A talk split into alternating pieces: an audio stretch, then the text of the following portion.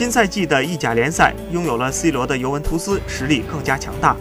在八轮的意甲联赛中获得全胜，更是直接击败了竞争对手那不勒斯。